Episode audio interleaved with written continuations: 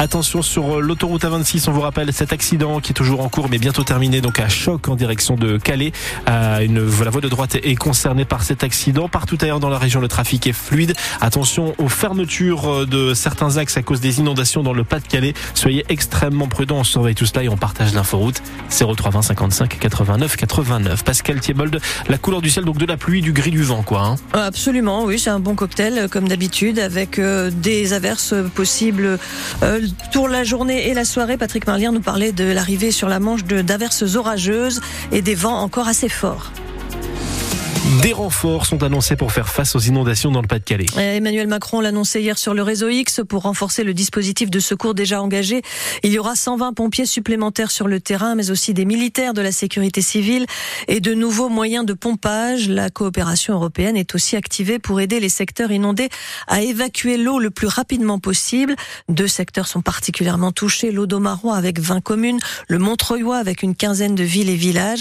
Des zones qui ont déjà eu les pieds dans l'eau en novembre. Hein l'histoire se répète et vous avez pu le constater, Mathieu Darrier, entre Étré et Etel, la course, cet affluent de la Canche déborde. Au bord de la course, Marie et Cédric Delalo sont inondés pour la troisième fois dans leur restaurant et leur chambre d'hôte. Avec leur activité de traiteur à Montreuil, elle aussi touchée, ils ont dû placer leurs 19 salariés au chômage partiel, mais Cédric veut y croire? Plus vite c'est parti, euh, on avance, on remet les machines, on nettoie, et voilà, c'est toujours difficile. La première fois, je pense c'était vraiment euh, la plus terrible, et là on espère, on croise les doigts, de plus jamais revivre ça. Ne plus revivre ça, c'est le souhait aussi de leurs voisins, Brigitte et Daniel, qui se sont préparés en voyant l'eau monter. J'ai mis un bâtard d'eau à ma barrière pour pas que j'ai ma cour inondée, tout ça. Et regardez, derrière, il n'y a rien. Ça monte. Mais ça déborde pas comme ça. On n'est pas embêté avec l'eau ici, là, devant. Jamais. là, ça fait trop fort, mais c'est trop fort comme ça. On a besoin de souffler. Une journée de soleil, ça, ça m'a fait un bien fou. Et là, c'est reparti. Au niveau moral, bon, écoutez, de toute façon, ça sert à rien d'aller au fond du trou. Donc, euh, bah, on essaye de tenir la,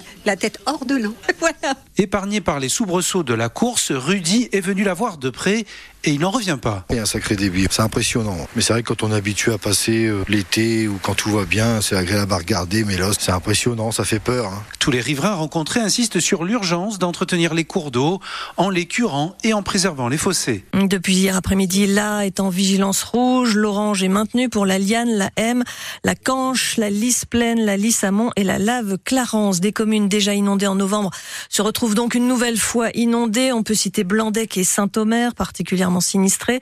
Leurs maires ont d'ailleurs été appelés hier par Emmanuel Macron. Saint-Omer, encore confronté à cette montée des eaux. Odile Senelard vient de joindre le maire de Saint-Omer, François de Coster. La situation est très critique parce que les, niveaux d'eau ont beaucoup monté euh, cette nuit. On a des, rues euh, qui sont complètement euh, inondées dans les faubourgs de Saint-Omer vers le, le, Marais. les niveaux montent rapidement et donc nous sommes nous sommes inquiets. Y a-t-il eu des évacuations? Il n'y a pas eu euh, d'évacuation euh, à cette heure, euh, mais nous sommes évidemment sur le pont. Les pompiers ont mené des opérations de pompage, notamment sur certains chemins du, du Marais pendant la nuit, pour pouvoir ralentir la montée des niveaux. Et nous allons continuer. Et notre veille téléphonique a fonctionné évidemment cette nuit avec des, des appels pour prendre des informations et, et demander du soutien. Le maire de Saint-Omer, François de Coster, donc sur la situation ce matin à Blandec, également très touché par les inondations. La Croix-Rouge a accueilli 14 sinistrés euh, cette nuit, dont une famille de 4 personnes, mais ils sont obligés de quitter la salle où ils se trouvaient puisque la salle commence à être également encerclée par les eaux. Euh, pour être complet, sachez que la vigilance orange crue est activée depuis hier soir, cette fois dans le sud du département du Nord, dans l'Avenois. C'est le bassin de l'Alpe mineure qui est concerné, avec des risques de Débordement dans le secteur des trains ainsi que euh, la Solre. Ces fortes pluies qui étaient accompagnées ces dernières heures de vent fort. Rafale relevée à 138 km heure hier au Cap Griné. 96 km heure à Lille. France Bleu Nord 7h34, le chiffre est encore très élevé mais il est en baisse de 20% en un an. En 2023, 94 femmes ont été tuées par leur conjoint ou ex-conjoint. C'est le ministre de la Justice, Éric Dupont-Moretti, qui a communiqué le bilan de l'année. Très loin d'être satisfaisant, selon ses termes, il note tout de même que l'engagement de la justice sur ce dossier porte ses premiers fruits.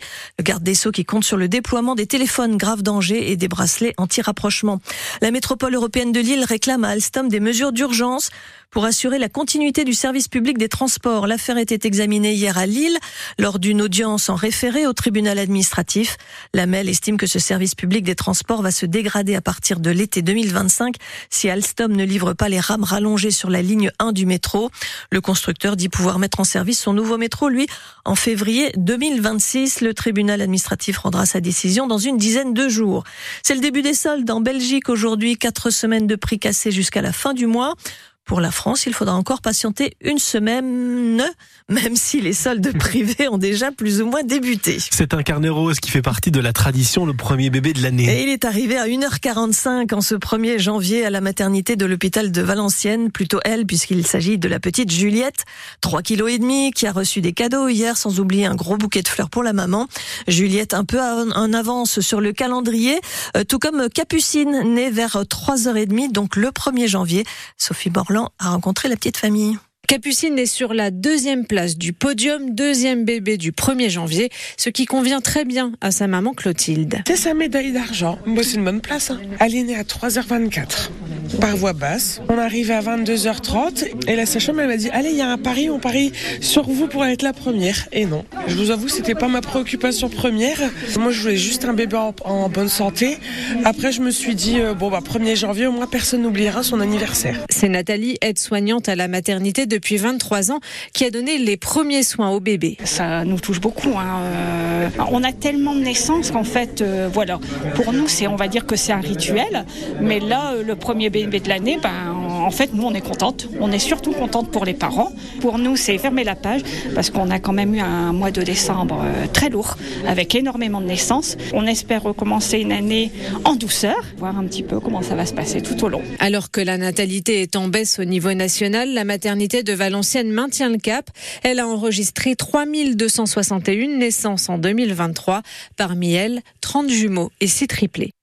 Et à Valenciennes, Adam, Elio et Raphaël sont les prénoms les plus donnés chez les garçons. Victoire, Ambre et Louise chez les demoiselles. Nous, ce sera Sylvain pour euh, Sylvain Charlet qui nous propose aujourd'hui une émission entre 18h et 19h sur France Bleu Nord.